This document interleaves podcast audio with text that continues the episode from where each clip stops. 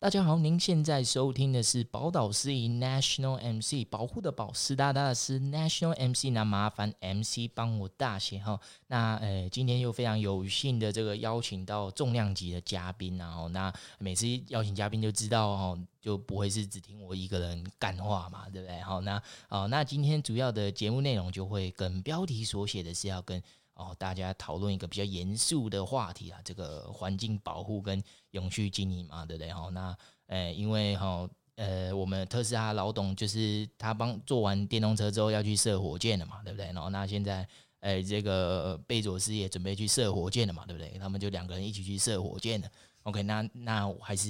陆地上的这个，哎，环境保护跟永续经营还是要有人帮忙做嘛，对。那今天邀请到的来宾呢是。呃，另外一组 podcast 他们是呃 Tracy and Joe's 呃 Eco Podcast，然后那他们呃中文名称是彭总和李董的无数生活哦，那太厉害了，可以做到完全没有哎、跟这个 plastic 一起生活，实在是非常的不容易哦。那我们请他先自我介绍一下。我，我快笑死了。好，嗨，大家好，我们是彭总李董无数生活，我是彭总，我是李董。好，那哎、欸，可不可以跟我们呃大家跟听众介绍一下，就是哎、欸、这个绰号到底到底怎么来的？因为我那时候就是呃，我是先认识李董的嘛，对不对？那呃，我就想说，哎、欸，怎么会有人给自己取这样子的绰号？就是因为我以前的那个中国留学生朋友，他们也超喜欢在那边哎，你哎那个那个什么，可能他姓陈啊，哎陈董啊，啊哎今天那个哎那个张总他要去吃饭了，对不对？对，他要去图书馆赶丢。我想说，嗯，奇怪啊啊，不是都是学生吗？为什么要取这样子的绰号？我们这个绰号其实也是朋友取来，真的不是我们自己自称。就是大学时候吧，就可能是我们互动方式比较有那种。要求人 demanding 那种感觉，所以朋友就觉得不是我们，是彭总自己，就是 他非常的 demanding。哦，我我想说，通常都后面有加一个懂或者是总的，通常都是拿出来请客的那个，你知道吗？因为呃，像我们之前之前跟高中的朋友一起出去吃饭嘛，对不对？我们就是各点各的，但是菜上桌就是自助餐这样子，所以我们就宁可灌给人家一个这样子的这个称号呢，但是夹的时候都要。加他的那个菜这样子，没错。好，那哎，为什么呢会一起想要开设这个 podcast，然后去讲这个诶环境保护跟永续经营的话题啊？就是我们其实从大学的时候就已经在做什么粉砖啊，然后开设网站那些，然后后来会想做 podcast，其实是因为我们在粉砖上面发布的文章开始越来越不平凡，就是。懒得写字，然后我们就是有太多话想讲，然后我们每天那边聊天，就是觉得我们有一天就突然觉得我们聊的天都很有内容，这样就是自己、欸、真的我也觉得 很有内容，自己觉得很有深度，所以就觉得我们应该要把它录起来发分享给大家，然后就想说哦，那就是 podcast 现在好像越来越，我们那时候是在国外的时候，就是整天都在听 podcast，然后就听一天就觉得其实好像没有很难，因为。Podcast 上面有一些也是自己做的媒体嘛，然后就觉得哎，别人也可以做，那我们其实也可以试试看，然后就去稍微研究一下怎么做，然后我们就做做看，就就一直做到现在这样。哎、欸，大概是两两三年前吗？您在国外的时候？对，差不多二零一九年底吧，所以就是也不算到两年了，一年半前这样。就是有比大家上车还要早，就 对，早一点点，早一点，一点点，一点点。好，那那就是呃，你们分享的都是有关这个环境保护的这个内容嘛，对不对？那刚刚呃，李董有提到，就是说你们是在国外，是不是？那你们是去念念书吗？还是？对，我是去那边去荷兰念那个 master，然后彭总是去德国交换这样。哦，那你们是念跟环境相关的吗？对不对？因为我刚刚有听到呃，两位是说你们的对话都非常的有内容跟有智慧嘛，对不对？所以我在想说，哎，那是不是可能一天到晚都在讨论怎么样永续经营，怎么样这个环境保护，所以才会就是出来做这个部落格啊，然后建建网站啊，做 podcast 这样。我们自己一定是不觉得我们自己讲话的内容是都围绕在这东西上面，但我觉得我们的朋友一定会否认我们这个说辞，他们都觉得我们聊天的内容都围绕在这些专业上，就觉得很无聊。像他上像我们之前有一次，我们录音之前都要先 re 稿。然后就是用电话聊天而已，然后他弟弟在旁边听到就说：“哦，你在录音哦。”没有啊，我们在聊天。然后他说：“那你聊天怎么聊那么无聊？”这 样然后对，所以我们就是真的聊天，就真的是蛮无聊。但我们自己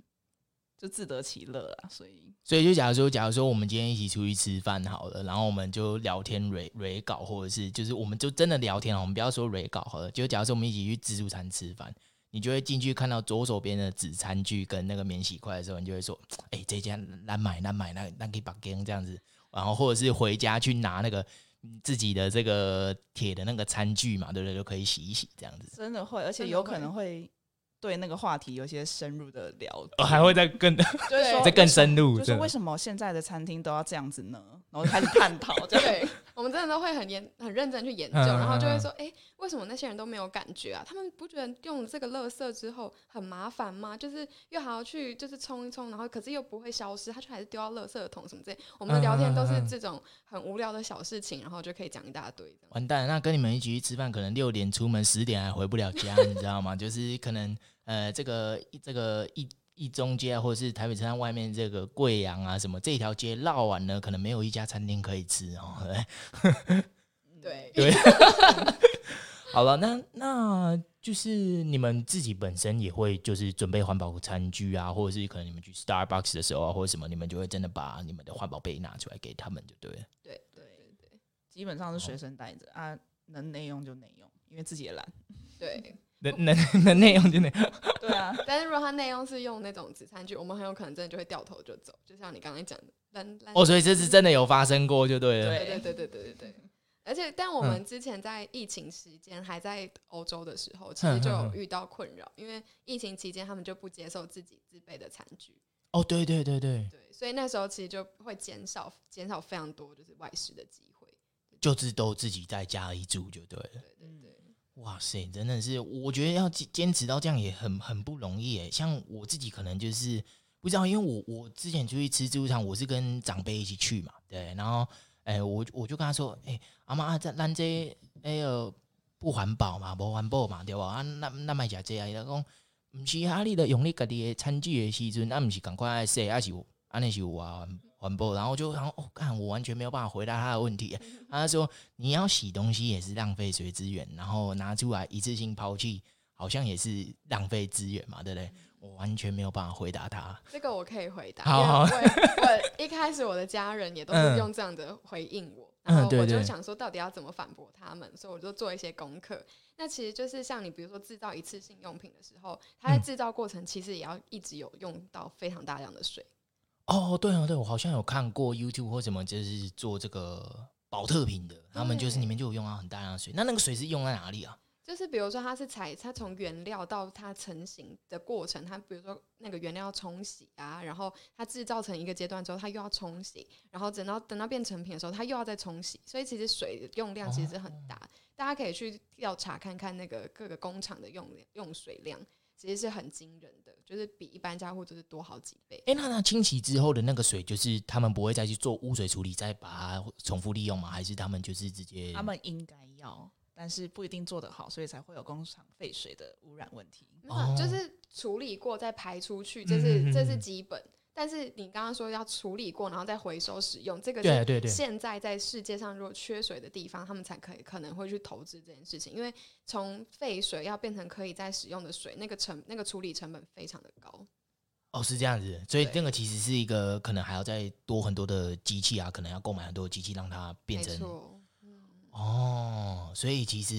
诶、欸，其实是带自己的餐具啊，那个用水量相对是少非常多。OK OK，好了 了解。哎、欸，因为我之前是还有看到，就是彭总跟李董的这个去接受《天下杂志》的这个访谈，我就觉得哇哇塞，那这两位一定是非常厉害的人物。哎、欸，那当初是什么样子的机缘去接受这个《天下》的访谈啊？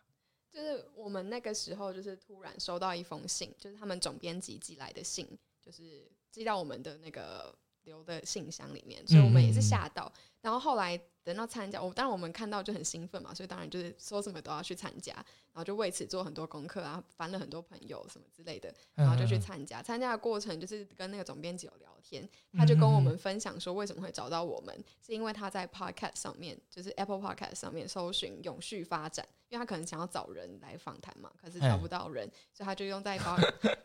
在 Podcast 上面就搜寻永续发展，然后就竟然跳出来的第一个就是我们的 Podcast。就因为现在台湾真的非常少人在 Podcast 上面谈这个话题哦，就会这样子那，就表示你们的关键字的那个 SEO 跟那个做做的很好，你知道吗？没有、啊、那个优化什么？这个是因为我们也就只有只能 tag hashtag 这个东西，哦，这样，所以也没有别的东西了。哎、欸，我我想说，我我去看你们的那个访谈啊，那内容就是呃，都谈就是台湾的在地的一些企业嘛，对不对？就是他们是不是都有发，就是。呃，有考虑到环境保育这一块啊，那呃，就你们的观察，那台湾台湾在这个呃产业越来越绿绿，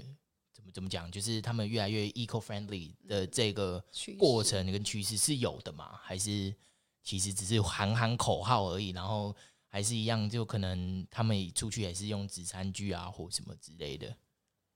嗯，我觉得。要说他们到底有没有在做这件事情，也不能说就是纯粹就是平常生活的纸餐具还是什么生活习惯什么之类的，而是他们就是在生产过程当中有没有在注意到这件事情。嗯，那这一件事情的话，我自己是感觉有渐渐有一个趋势在。嗯嗯嗯，因为我觉得第一个是市场的压力，就是如果他真的要进攻比较大的市场的话，那他们会有一些环境法规的要求，那他们必须要达到才能够进入那个市场，那他们自己就必须自己先有一些规范。但这是一部分，那另外一部分是有可能是因为现在大家真的是环保意识提升，如果他真的有做这件事情的话，他自己形象可以加分很多，所以他可能就会做。但他到底做了能不能真的发挥很大的成效，这件事情我们是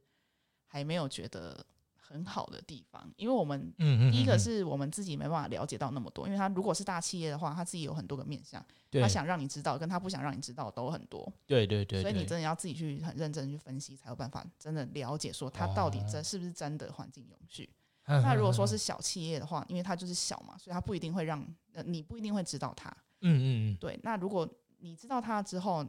你可能会发现说，哦，他真的做的还不错，但他规模就真的就没有那么大。所以它影响力相对的也就比较小。诶，那可是像台湾的 GDP 是百分之六七十都是由中小企业去支撑的嘛，对不对？那我就想问的是，呃，那假如说他们都没有受到这个环境的这个趋势的影响，或者是受到一定的这个规范的话，那我们应该要怎么样？就是可能透过政府或者是非营利组织的力量，让他们去去走到这样子的，达到这样子的目的啊？我觉得其实政，我觉得其实那个政府的补助政策蛮有一定的辅导效果的，因为中小企业其实蛮多那种经济部那种补助案，或者说他有他如果有做某些事情的话，经济部可能会补助他什么东西。那我觉得他如果有设定一个是环保的方或是永续的方向的话，那他可能就会比较愿意或是比较有动机去往这个方向前进，或者说他比较有本钱可以去往这个方向前进。对，我其实觉得这个方面。应该是可以努力的方向。OK，所以就是其实我们有很多可能能源发展部啊，或者什么经济部都是有在很密切在关注这这一块就对了。那呃，就因为你们都在国外生活过嘛，那我想问的就是，在国外就是有没有是我们比较可以效仿的一个一个部分？就可能他们的政策面啊，或者是他们的可能中小企业啊、餐馆啊什么等等的，是不是有很多呃我们值得效仿的地方？我觉得，如果说政策面的话，其实荷兰是蛮特别的，就是他们是一个重商主义的国家，所以其实政府的角色是越小越好。但是在这个推动永续这件事情上，政府其实是跟企业是走在一起，他们是就是肩并肩一起的那种感觉。就是我们现在，比如说，他们也是有去参加一些国际的协定，有要追求某一些目标，但是他不是把压力全部就放在政府身上，是企业也会要一起，就是带着跟着往前走。然后他们他们看带着往前走，也并不是说想要承担责任什么之类的这种伟大的说法，嗯、是重点是他们看到商机。因为如果连就是国际政府都要推到往这个方向的话，那你们企业赶快做起来，那你又会成为下一波就是新的市场里面的领，有点先行者优势的这种感觉跟概念就对了。对对，，OK，所以不会就是说要退出就退出哈，然后行政命令就狂敲，然后就对，对对，OK。所以我觉得是台湾企业比较缺乏的地方，就是可能我们的比较多是。代工啊，或者是说比较是中小企业这种，对对对，所以就比较没有那种前瞻性，不没有办法去大破大立的往前带，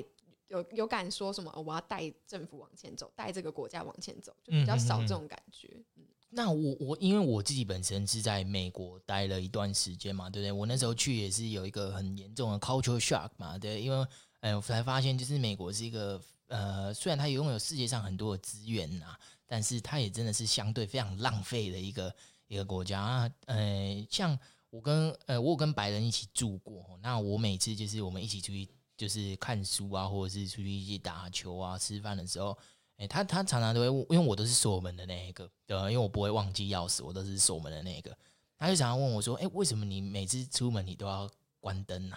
对，然后我就说，我我那时候我突然我没有办法回答他，你知道吗？因为想说。大白天的为什么要开灯呢？对，然后然后我我就我就不知道怎么回答他，所以我就问他说：“那为什么不关灯呢？”然后我们的 conversation 就就就停留在这里了，你知道吗？就是可能这是呃我跟我室友处的也没有太好的一个很重要的一个因素哈，就是因为我们跟环境的部分过意不去嘛，对不对？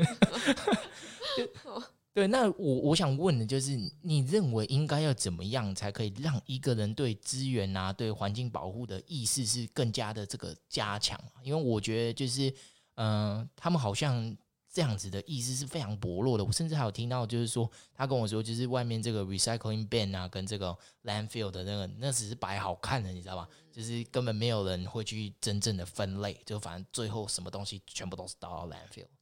对对对，我们自己其实也有思考过，为什么我们会对环保这么有感觉？我们后来就是讨论蛮久，就就像前面讲，我们讨论的话题都蛮无聊，就是 我们竟然还讨论这种事情。就是我们讨论蛮久之后才发现，就是我们好像从小从小就被教导说要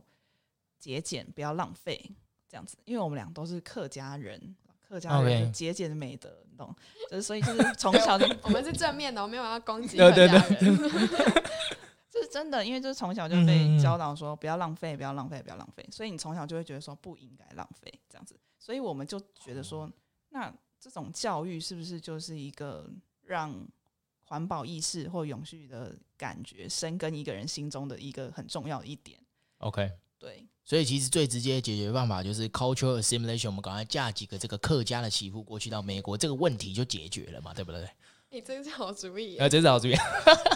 好，文化渗透一下。嗯，就是不是呃，因为我是有观察到，就是他们好像真的是，不管你是白领还是蓝领，到就是可能甚至到路边的游游民啊，就是他们对于这个分类，因为我看他们也不是不识字嘛，他们就是拿到什么东西就真的就往那有桶子的地方就往里面扔扔这样子。那呃，我我想知道的是，这种情况是不是在国外，呃，不就是在你们去的可能德国啊、荷兰？是不是不会有这样子的情形？就你们的观察了。我的观察是，欧洲真的是分类分得很仔细，就是甚至比我们台湾不是都说自己是呃回收第一的国家？对啊，对对对。但我觉得到欧洲去之后，就很怀疑这个数据到底哪里来，因为他们真的分的比我们还要认真跟仔细。然后像我自己待的那个马斯垂克城市，他们是大就是定在二零五零年还是二零三零年，就是要达到百分之百的零垃圾，就是要所有东西都可以回收。哇塞，那很很困难呢。就是所有垃圾都可以回收，是可能，呃，除了卫生纸不行啊，对不对？卫生纸他们就冲马桶嘛，对对对对，所以那就不算垃圾。然后厨余就是会有干厨余、湿厨余的这些分类。OK，然后然后就是其他你们所知道的各种塑胶啊什么什么之类的。那其实要做到这件事情是，就是代表它的回收技术要提高，就是它。的那个分类方法，比如说我们现在一个杯子，像之前不知道大家有没有看过新闻，就是大家一般喝咖啡的那个纸杯，嗯、不要以为它是纸哦，它如果纸直接去装饮料的话，绝对就是烂掉嘛。对，对，对，对，所以它其实里面是有一层塑胶薄膜的。哦，OK，OK，、对 okay 那所以在这个事情在国外，他们就是要想办法有技术是可以让它分开来，就是把纸杯的那一层薄膜直接处理掉，所以这样就是可以增加它的回收率。所以就是他们要达到这样子程度，去让百分之百的都是回收而没有垃圾。就是小到连我们平常用的这种杯子啊、碗啊什么的，他们就是真的会很用心的去想说，哎，怎么样让呃他们之后再回收起来是好处理的嘛，对不对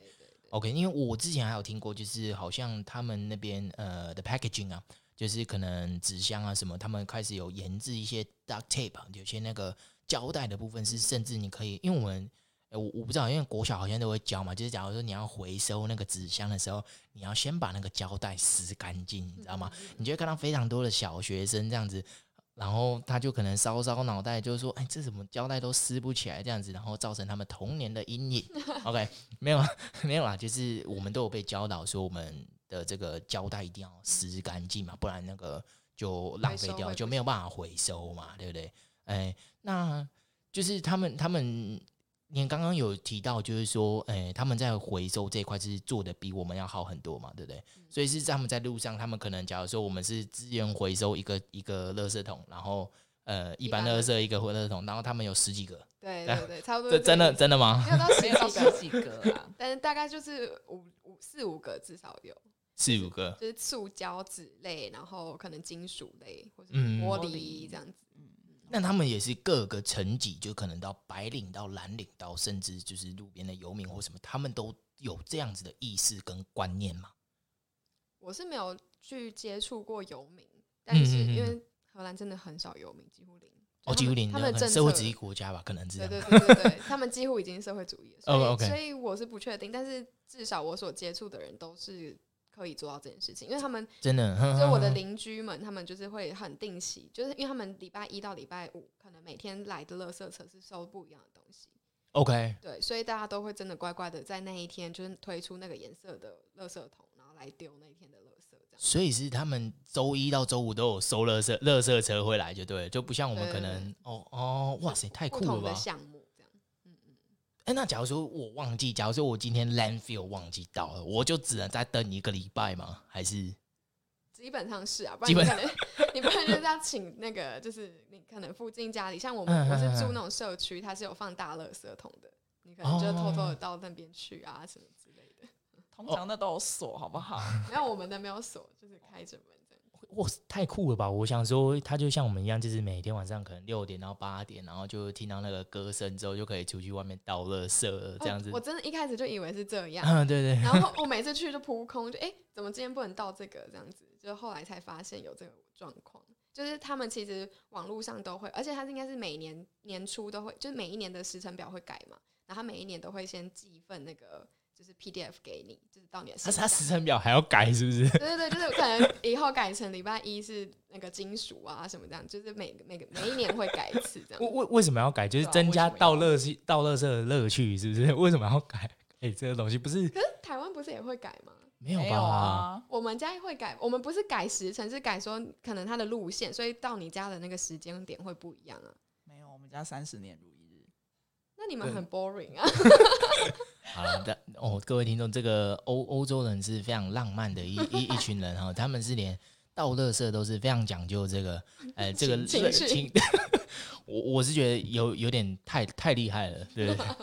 哎，那我想要呃进一步聊一下，就是我们现在时事的议题，因为大家都知道，就是二零二零跟二零二一年的这个疫情嘛，还是相当的严重。那我们知道，就是我们在疫情的情况下，我们基本上都是要戴很多的口罩嘛，对不对？对，那我就想想问啊，就是因为口罩都是它没有办法，就是像餐具一样，就是你每天都拿来戴嘛。对，那那就完全没有达到防护的效果了嘛。对，那我想知道，就是呃，就你们的这个专业的判断啊，就是这样子会对我们的环境造成什么样子的影响？那我们应该要怎么样呃降低这样子，然后呃可以隔绝疫情，然后又达到这个爱护环境的这个效果？就是它是需要是一个 simultaneous 的的的 process 啊，它不应该是一个分开，就是啊，我先保护好我自己，那万一可能二零二一年年底我们才都还没，对不对？那那那怎么办？好，那这个我讲好了，因为我那那时候看到的时候，我是非常有感，因为我自己，嗯嗯嗯嗯，反正我自己那时候就经历了一个 cultural shock 那种感觉。Okay. 就是因为在国外的时候是不太能戴嘛，我自己至少至少至少我那时候在那边的时候，所以并没有感觉到很严重。但是我回到台湾的时候，就真的会看到非常多的口罩垃圾，就觉得很恐怖这样。然后我自己觉得，在一开始疫情的时候，那时候口罩量供给不足，其实是有很多什么口罩套啊之类的方式去延长每一块口罩的生命嘛。所以我就觉得，那其实不应该，因为我们现在口罩供应足了，大家就放掉口罩套这件事情。因为口罩套它并不是会让我们影响到我们那个病毒隔绝的状况嘛，它是还是有保护效果。然后，但是你透过清洗口罩套的方式，你可以延长。就是多使用每一块那个口罩的次数，那这样其实就每个人如果都能够让原本你要一个礼拜戴七片，然后变成一个礼拜戴三片的话，那其实就已经减少到很多。哦，对啊，对啊，因为基基本上是每个人都会戴嘛，那就是以我们现在两千三四百万的人口的话，其实这样子的减少是相当的可观的嘛，对不对？对对，所以其实我们觉得。应该没有办法真的做到说你要防疫，然后又不影响社会，来不影响地球。嗯嗯嗯，应该说我们只要活着，就对这个地球就会有伤害。就是我们就在利用他们的资源，才有办法活下去嘛。所以其实只是要去降低我们使用的那个量，就是不要去过度的伤害，就尽量减少我们的影响，这样子。嗯，OK，那嗯、呃，这是针对口罩的部分嘛？那防护衣那些呢？因为我。知道的，好像也是基本上就是用差不多一次两次就差不多就就丢掉了嘛，对不对？那他们好像的材质好像也差不多嘛，都是塑胶啊，嗯、对对嘛。嗯，其实我觉得这件事情就没有什么很能够真的解决的事情啊。嗯嗯嗯，就是呃，换个角度想的话，就是因为疫情，大家减少出国啊，减少这种搭乘的搭乘飞机的机会，或者说减少了很多其他这种碳排放嘛，对不对？碳排放的问题，对，对，对，对，就是。有等于说，我们在这个情况下，其实，在对环境的贡献也是有，也不是贡献，就是减少环境的破坏也是有的。所以怎么样，就是整我们大家一直都是在寻求一个平衡。其实永续发展本来就不是要大家极致的不做什么事情。如果要叫大家不做什么事情，那就直接叫人类灭亡就好。应该是说，永续发展就是要寻找一个人类跟这个地球可以呃一直平衡的发展，大家都很很开心的一个状态。这样。OK，那呃，疫情另外带来一个另外一个影响就是，呃，其实像这些 courier，像是可能 UPS 啊，跟这些 FedEx，他们可能都忙翻了嘛，因为大家都是呃转往线上的购物啊，然后呃很多的外送产业其实是非常的好的，对对。那哎，我那天是有看到一个报道，好像日本是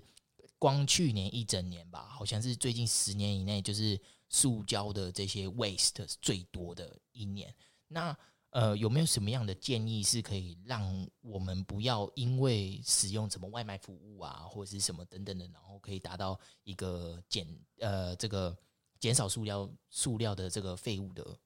的使用啊，跟增加？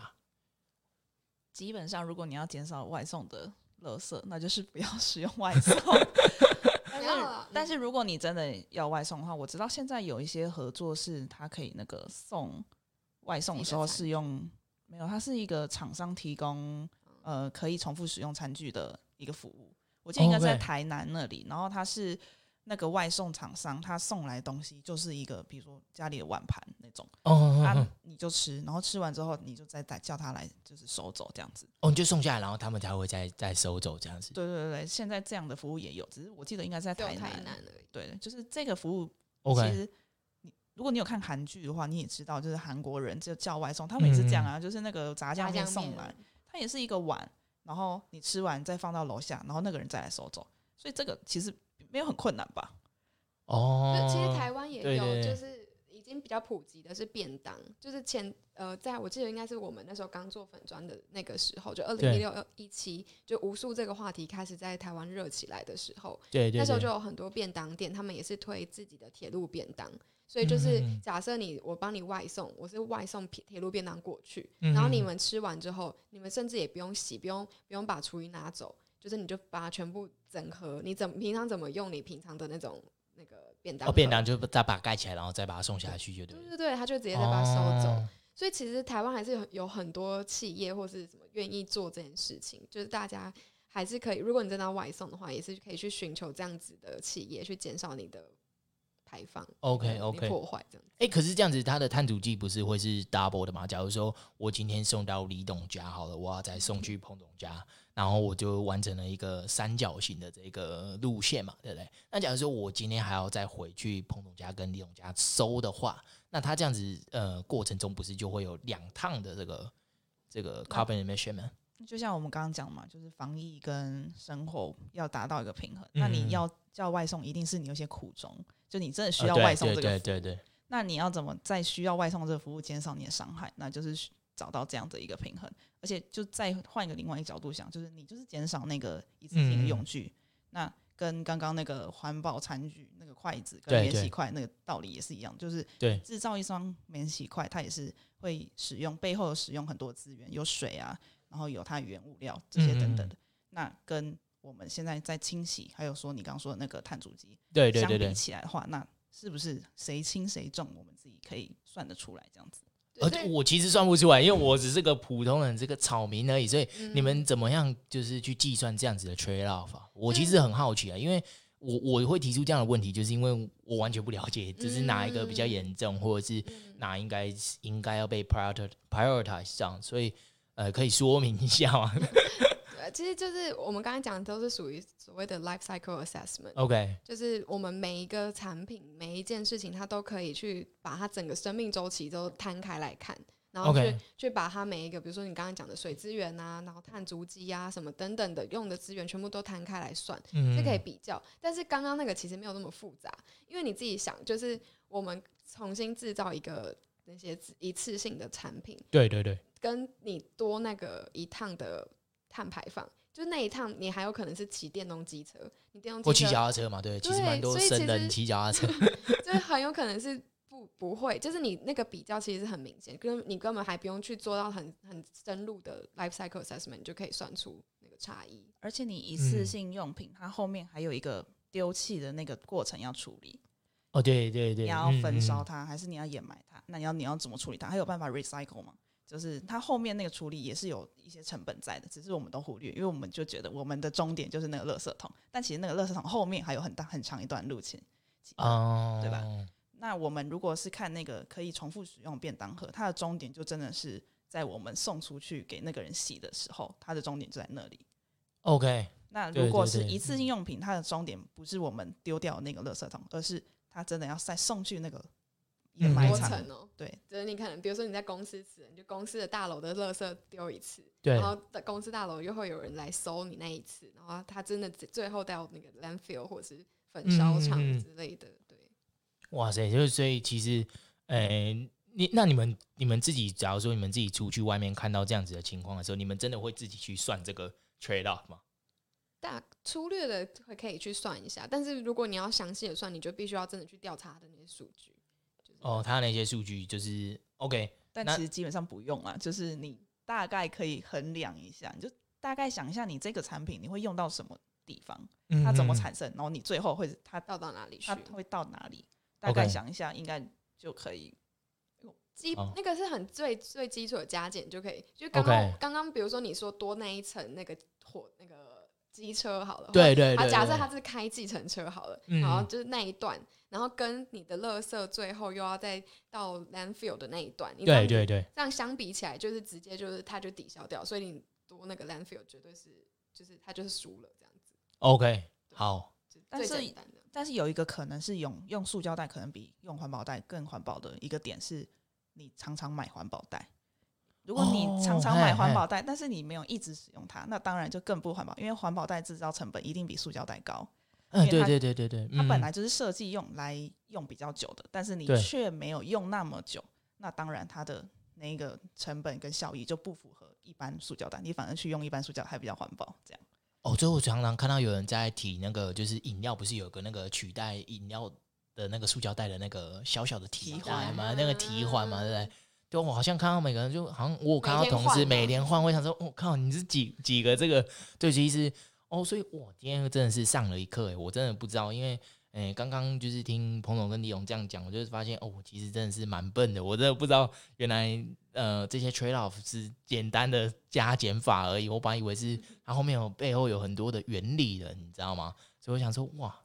好，原来原来是原来是这样子。好，那诶，因为我想问，呃，因为我们刚刚可能已经有稍微聊过这个话题了，就是呃，台湾的产业应该要跟就是政府啊，然后呃，跟民间怎么样去做呃一些配合跟合作，可以达到这个呃节能减碳的效果跟动作嘛？那诶，我们现在目前政府是不是有推出所谓的什么绿绿能的这个验证标章啊？因为我知道可能嗯、冷气上面是一定有了，对不对？尤其那种。可能什么日本的压缩机非常稀少的那种，那那它它贴的那个绿色可能还是墨绿色，对不对？然后超级绿的那种嘛，对不对？对吧？那、哦、我想问的是，除了我们在就是使用的电器产品上面，我们是不是还有其他的东西是也有受到这样子比较严格的环境标准的呃这个检验？我自己知道台湾的话，现在比如说食品类，它就是有 SGS 的。认证标章啊，对对对对。然后海鲜的话，它现在也是因为欧盟的法规等等，就是他们现在也开始有永续海洋，哎，永续海鲜的那个认证标章。哎，永续海鲜，海鲜不是应该就是它只要有鱼在里面，它就会生，然后我们就永远都有得捞吗？就是它捕鱼的过程是不是永续的？嗯、什么叫永续？就它有没有捕太多，以至于这个鱼的族群越来越小？嗯就是你可能捕到他的阿公阿妈、爸爸妈妈、小孩都给他补起来，他可能没办法再产下一代，这个就不永续了吧？对对，所以所谓永续渔业，就是说你捕的量是不是合理的？那你捕的方式是不是不伤害其他生物的？这种，你有你有可能捕，你可能你可能想要捕鱼，但你不小心伤害到虾子还是乌贼、海龟啊、海鸟啊，就是最现在全世界最常发生的就是海鸟跟海龟的混合。所以混货就是不小心一起混进去捕，一起捕。OK，因为像海鸟，他们是会去吃鱼的嘛。对对对。你捕捞的时候，你把它这样子聚在一起，就是最好的，他们最好的那个饲料来源啊。就哦，既然大家都帮我聚在一起，我直接去吃就有，所以他就跟他就跑下来冲下来吃，就他就一起被捕走，然后或者是被勾住，他就死掉了什么。哦，原原来是这个意思。我想说，嗯，奇怪，不是就是，因为我我是有听过，就是像我们钓鱼啊，那时候我在国外的时候，我们就跟同事一起去钓鱼什么的。啊，他去钓鱼，他就是他钓上来，他看母的，他就把它丢回去了。嗯，就是这个也是其中一种嘛，对不对？对对对对，就是我们一定不会去捕，可能不管是虾蟹好，或者是鱼好了，我们都不会去捕，就是可能是母的，或者是它年龄比较大的，对不对？再大只，我们就会把它放放。就有些人不是吃鱼很喜欢吃那里面的鱼卵吗？对对对对。以前我都不知道，我想说为什么他们会有这个东东。对。后来才知道说那些都是小生命，我就觉得天哪，你们也太残忍！你们吃一只，然后再附带吃一百只那种感觉。那像这种就是要尽量去避免，尽量去避免就对了。OK OK，了解。啊，那嗯、呃，因为两位就是呃，比起我这样子很愚蠢的的人呢。就是相对的有研究，那有没有就是心目中的这个很理想的永续的城市啊？还是就真的要跟着 Elon Musk 还有 Bezos 他们一起去去射火箭，看能不能殖民火星呢？这样？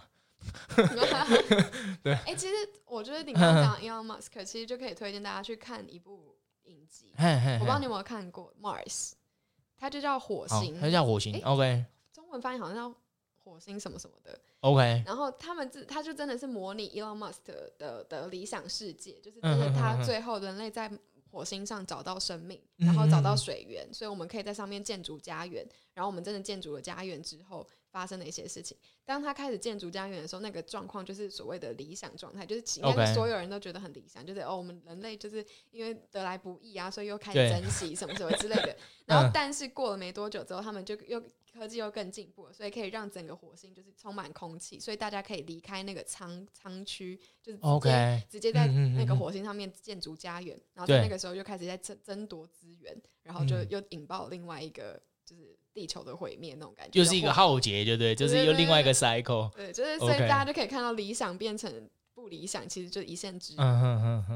对对，所以这其实就是我们之前有讨论过，就是逃离地球到底是一个好的。方法，方法，嗯嗯，对，但是我们后来结论就是因为人类还是一样是人类，就是还是愚蠢的人类，所以就是一样还是会重蹈覆辙，所以我们就觉得那到底怎么样才不会一直进入这个 cycle？就是你要教育你的下一代有那个意识，因为其实很多人不是说不在乎这件事情，是他真的不知道。OK，对，知不知道跟在不在乎其实是两件事情，有可能他真的不知道，但他一旦知道，他就会很在乎。但如果他这是嗯，但你也不能剥夺他知道这个权利嘛。所以我们就觉得说，那应该是所谓理想的永续社会，是大家都对于永续这个概念都是非常熟悉的那种社会，哦、而不是说什么可能很多电动车啊，还是全部人都骑脚踏车这种，其实也没有用，嗯、因为就是大家的思维还是没有改变的话，他的行为模式还是就是同一套，还是会进入那个毁灭的循环这样。OK，了解，好，非常好的一个回答哦，因为很很原来就是呃，达到永续发展，就是我们首先要先纠正我们自己的这个意识跟这个观念嘛，因为毕竟观念才是最重要的。好，那我们节目就呃到这个尾声，那我们节目最后都会有一句就是符合呃讨论的主题的这个名言佳句，跟我们的听众分享了。那呃这边就可能要请两位分享一句，就是你们。对你们很有感触啊，影响你们很深的一句话，因为毕竟你们还是有对环境有非常大的贡献，还做 podcast 来告诉大家说啊，这个永续经营跟环境保护的这个理念有多重要。像我就没办法，我就开 podcast 来做讲干话而已。说英文呢？哎、欸，这这是逗乐大家也是很重要的，就是减少忧郁症发生，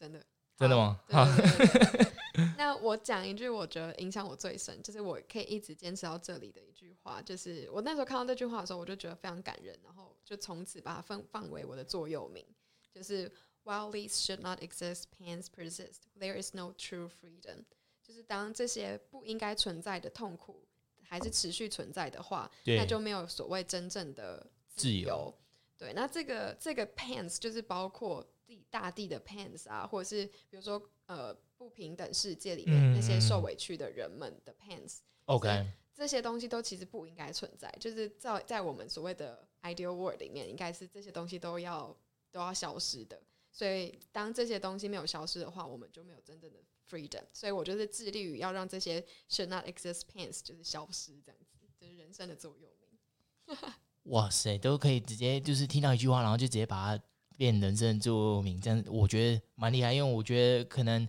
光是要选跟环境保育有关的这样子的话，可能就非常少吧，对不对？我像我自己去 Google，我想说有没有什么名人，然后我我 Google 到最多的都是 Patagonia 那个创办人，然后他就是都给他的 one percent 的他的 profit 吧，还是什么的，然后都是去致力于保护环境，对对对。然后他们衣服都是说，他们不鼓励你买新的，他们都只是让你就拿旧衣服进来修补，好像好像是免费的嘛。嗯非常的厉害哦！好，那感谢大家今天的收听。那如果有任何问题想要联络我们，都可以到我们的 IG 粉丝团上面私讯我们，或是写信到我们 Coder Studio email。那呃，信箱都会在资讯栏里面来念几百次，好，我们就就不念。那我们非常感谢今天呃二位就彭总跟李董，就是特别抽空来呃跟我们聊一聊。那呃非常感谢，那我们是不好意思，那我们下期再见，拜拜，拜拜。